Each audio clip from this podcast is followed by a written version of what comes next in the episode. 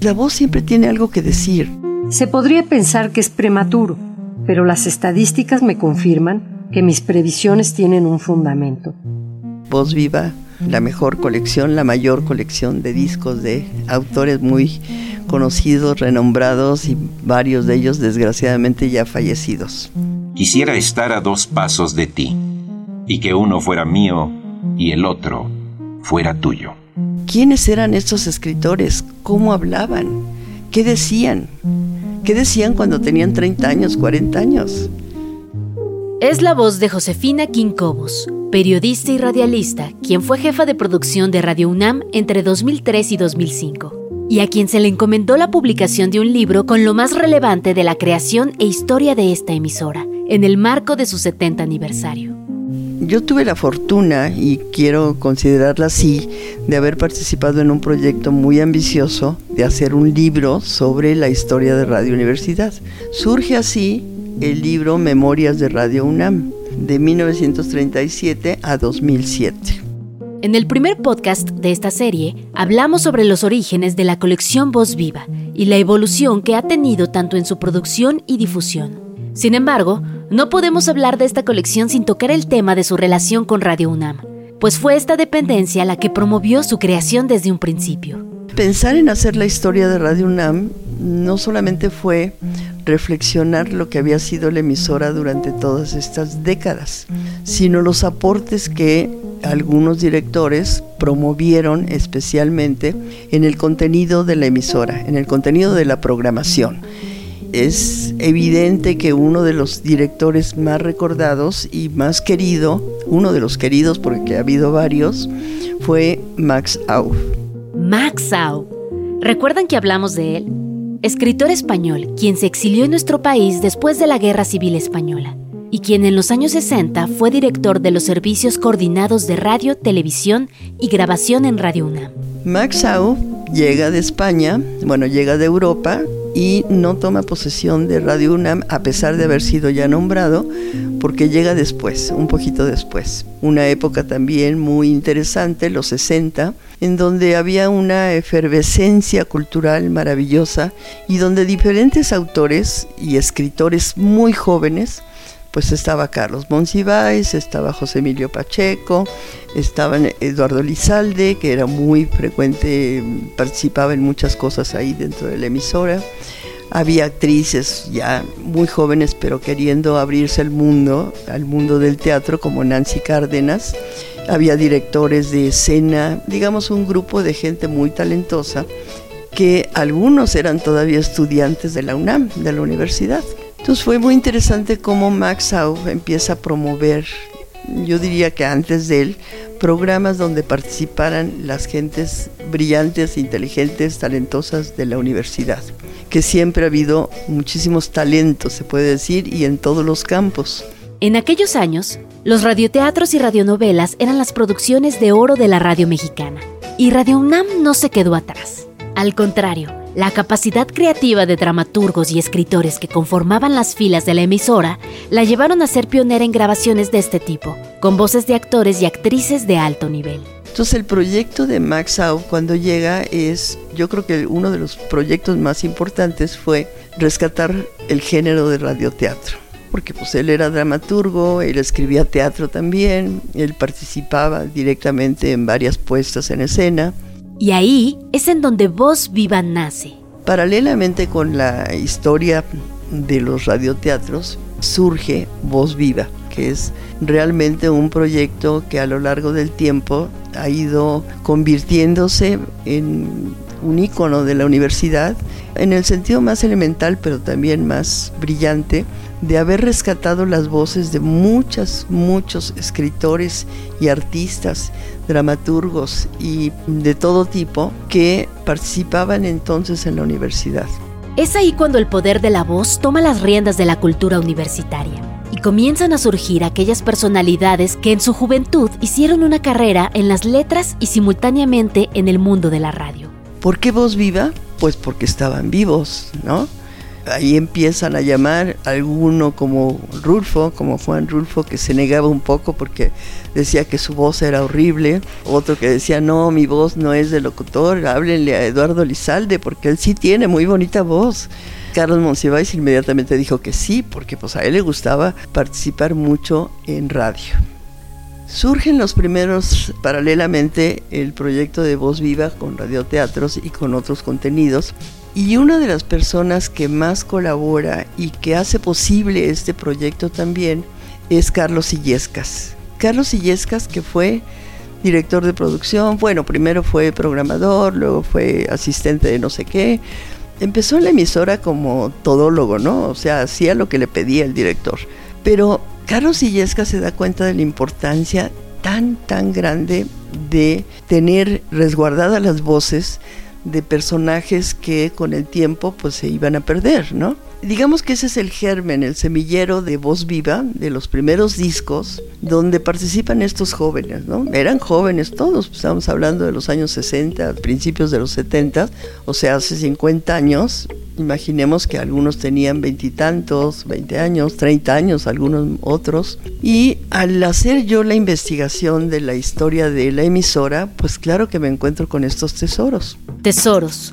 No nos cansamos de decirlo. Los discos de voz viva, esos son, y eso eran en ese momento.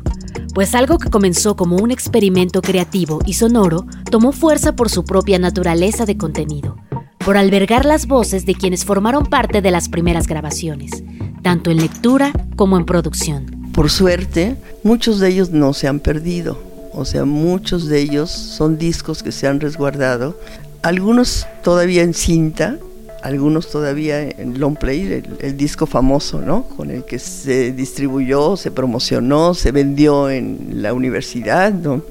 Era conocido como una de las cosas que identificaban a la emisora y no solamente por lo valioso de los, de los contenidos de las voces, porque a veces grababan algún fragmento de su propia narrativa, a veces poesía, cuando eran poetas como Lizalde. Grande es el odio Grande y dorado, amigos, es el odio. Todo lo grande y lo dorado viene del odio. El tiempo es odio. Dicen que Dios se odiaba en acto, que se odiaba con la fuerza de los infinitos leones azules del cosmos, que se odiaba para existir. Nacen del odio mundos, óleos perfectísimos, revoluciones, tabacos excelentes. Cuando alguien sueña que nos odia apenas, dentro del sueño de alguien que nos ama, ya vivimos en el odio perfecto. Nadie vacila como en el amor a la hora del odio. El odio es la sola prueba indudable de existencia. De repente se convirtió en, en algo que va más allá de una simple publicación o de una revista. Una colección valiosísima como lo escuchamos en el episodio del coleccionista más grande de Voz Viva. Sí hay una persona, un ingeniero que tiene toda la colección completa. En la fonoteca de Radio UNAM mm, no hay toda la colección completa. Ha habido de todo, ¿no? Ha habido gente que se ha llevado cintas que se han perdido, otros directores que dijeron hay que borrar porque no podemos comprar cintas nuevas y se borraron cosas maravillosas. Parte por ignorancia, parte porque el presupuesto era más importante estar grabando todos los días noticieros o no sé, otro tipo de programas, ¿no? Y por ello, Josefina reconoce, al igual que nosotros, el valor patrimonial que tiene este acervo sonoro, que hoy ya se encuentra digitalizado. Ya sabes en dónde. A mí en lo personal me da mucho gusto que ahora Difusión Cultural de la universidad tenga como propósito y objetivo rescatar estos discos maravillosos, que no son los discos en sí, son las voces las voces y que la gente que descarga difusión cultural, que yo soy una de ellas, que me gusta mucho, porque tienen esta colección de voces actuales, pero yo creo que la gente ignora toda la riqueza que puede encontrarse en la descarga de, yo diría, de la universidad, porque finalmente difusión cultural es la que promueve las descargas culturales y la que ha reunido en fechas actuales más o menos recientes esta nueva colección de voces. Y así como hay quienes coleccionan los discos, también hay personas como Josefina que seguramente han escuchado la mayoría de las grabaciones. Y es ahí en donde entra el papel del escucha como juez y parte de la experiencia sonora. La voz cuando estás transmitiendo algo que vale la pena, no importa que no se oiga bien. O sea, tenemos el ejemplo paradigmático de Tomás Monjarro no faltaban las críticas de que por qué estaba ahí, ¿no? En, en la emisora, por qué difundía programa. Bueno, lo que tenía que decir era importante. Cuando pude escucharlo de Juan Rulfo, te das cuenta que no es el tono o la intención, sino el contenido lo que vale la pena. De los cerros altos del sur, el de Lubina es el más alto y el más pedregoso. Está plagado esa piedra gris con que se hace la cal pero en Lubina no hacen cal con ella ni le saca ningún provecho. Ahí la llaman piedra cruda y la loma que sube hacia Lubina la nombran cuesta de la piedra cruda. El aire y el sol se han encargado de desmenuzarla de modo que la tierra de por allí es blanca y brillante como si estuviera rociada siempre por el rocío del amanecer. Aunque esto es un puro decir, porque en Lubina los días son tan fríos como las noches y el rocío se cuaja en el cielo antes que llegue a caer sobre la tierra. Max Au tampoco tenía buena voz, pero cuando dramatizaba sí. O sea, sí era capaz de dar la, intención maravillosa de, a través de la voz, ¿no? Esa es la magia del radio, finalmente. En general, antes nadie alzaba la voz y la paciencia del cliente estaba a la medida del ritmo del servicio. Los refugiados que llenan el café de la mañana a la noche, sin otro que hacer visible, atruenan, palmadas violentas para llamar al camarero. Oigas estentóreos, protestas, gritos desaforados, inacabables discusiones en altavoz, reniegos, palabras inimaginables públicamente para oídos vernáculos. Nacho, de buenas a primeras, pensó regresar a Guadalajara. Pudo más su afición al oficio la cercanía de su alojamiento, la comodidad. La voz va cambiando con el tiempo, es cierto. Cuando una persona ya es muy grande, pues es, natural que de repente se le oiga una voz un poco cascada, como dicen. Hay autores que están ahí en la colección, como Monsiváis, que bueno, no sé, yo lo conocí, lo entrevisté para Radio Universidad un par de veces, este, me gustaba su voz, me gustaba su voz, no era nada agradable, pero me gustaba lo que decía y cómo lo decía solo por demostración. No lo creáis por fe, solo por demostración. No tengáis duda ni os llaméis a engaño, ni dejéis que la indignación haga las veces de fantasía. Sí, vuestra mirada no os engaña. Son siervas de María y custodias del cáliz las que gimen, se azotan, se lamen unas a otras las heridas como si absorbieran lo deleitoso de las culpas, invocan a Belcebú y a Astarot, se ríen ante el Hubo pocas mujeres. Rosario Castellanos, la primera mujer. En aquellos primeros años, sí, y yo recuerdo cuando yo empecé a trabajar y haciendo entrevistas, y eso me tocó entrevistar a Rosario Castellanos, antes de que se fuera a Israel de embajadora. Y no me gustaba su voz, la verdad. Yo por ahí debe estar la cinta, pero recuerdo que era una voz como muy plana, impaciente. No le gustaban las entrevistas tampoco.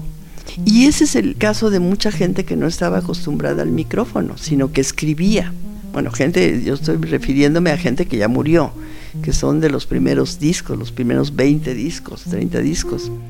Presencia. Algún día lo sabré. Este cuerpo que ha sido mi albergue, mi prisión, mi hospital, es mi tumba. Esto que uní alrededor de una ansia, de un dolor, de un recuerdo, desertará buscando el agua, la hoja, la espora original y aún lo inerte y la piedra. Y sí, el micrófono impone. ¿Se imaginan a una Rosario Castellanos tímida e intimidada antes de grabar? ¿O a un Monsiváis emocionado y nervioso antes de entrar al aire? o a un Juan Rulfo equivocándose y enojándose al repetir un párrafo de Pedro Páramo más de una vez porque no le sale a la primera.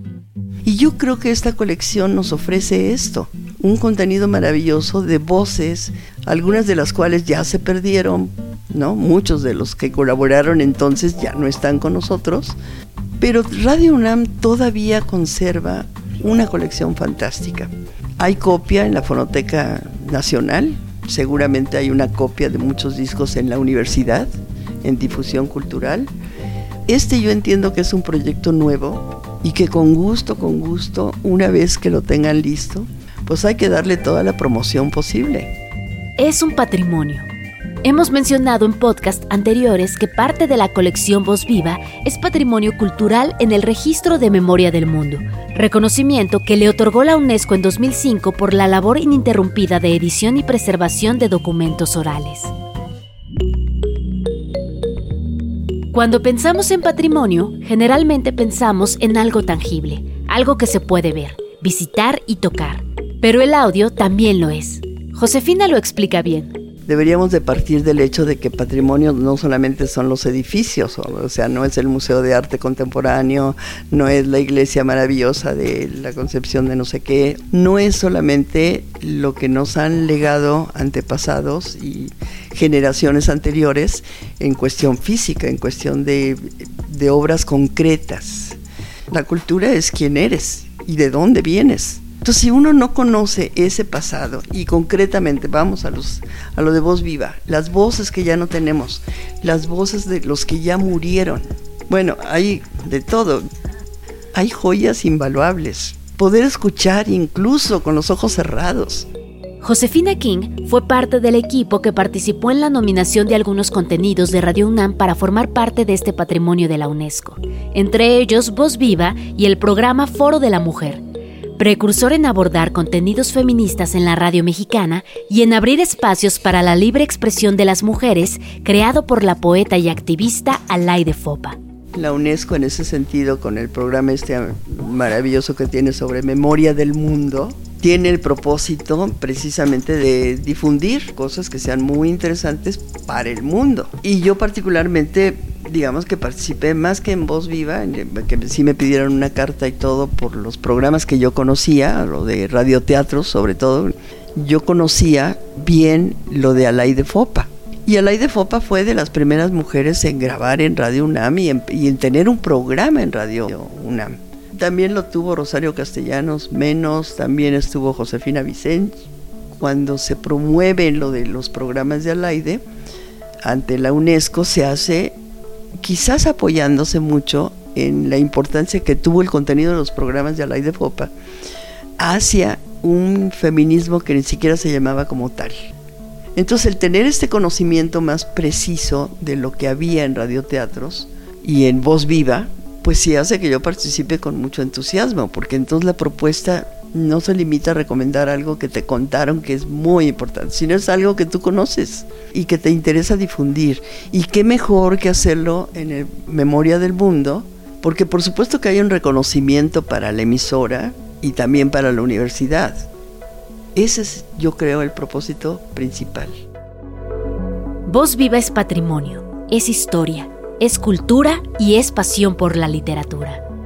Pero yo creo que ahora con la gran cantidad de escritores y poetas que hay en México, que de veras siento que somos un país muy afortunado con su gremio artístico y literario, la UNAM va a tener mucha chamba, porque no solamente es ir a grabar, sino después editar y después presentar y hacer la carátula y cómo lo van a poner y todo. No, eso a mí me parece una labor extraordinaria porque no solamente está enfocada a la gente que no ve, o sea, los ciegos y que solamente escucha, sino que es para el todo, todo el mundo. Yo a veces estoy trabajando y lo pongo como fondo. Tiene que difundirse más. Yo creo que tiene mucha gente que meterse y saber las bellezas que puede uno encontrar ahí, ¿no? También es radio. Es parte de nuestra máxima casa de estudios desde los primeros cimientos de Ciudad Universitaria y de Radio UNAM, que este año cumplió 85 años. En más de ocho décadas, el acervo de esta radiodifusora contiene una parte invaluable de la memoria cultural de la UNAM, así como momentos importantes de la historia contemporánea de México. Y Voz Viva es parte de este patrimonio. Y es tuyo, es de todos y todas. Y hoy está al alcance en un solo clic en vozviva.unam.mx. Acompáñenme en el siguiente episodio para hacer un recorrido por este sitio web en donde Voz Viva late.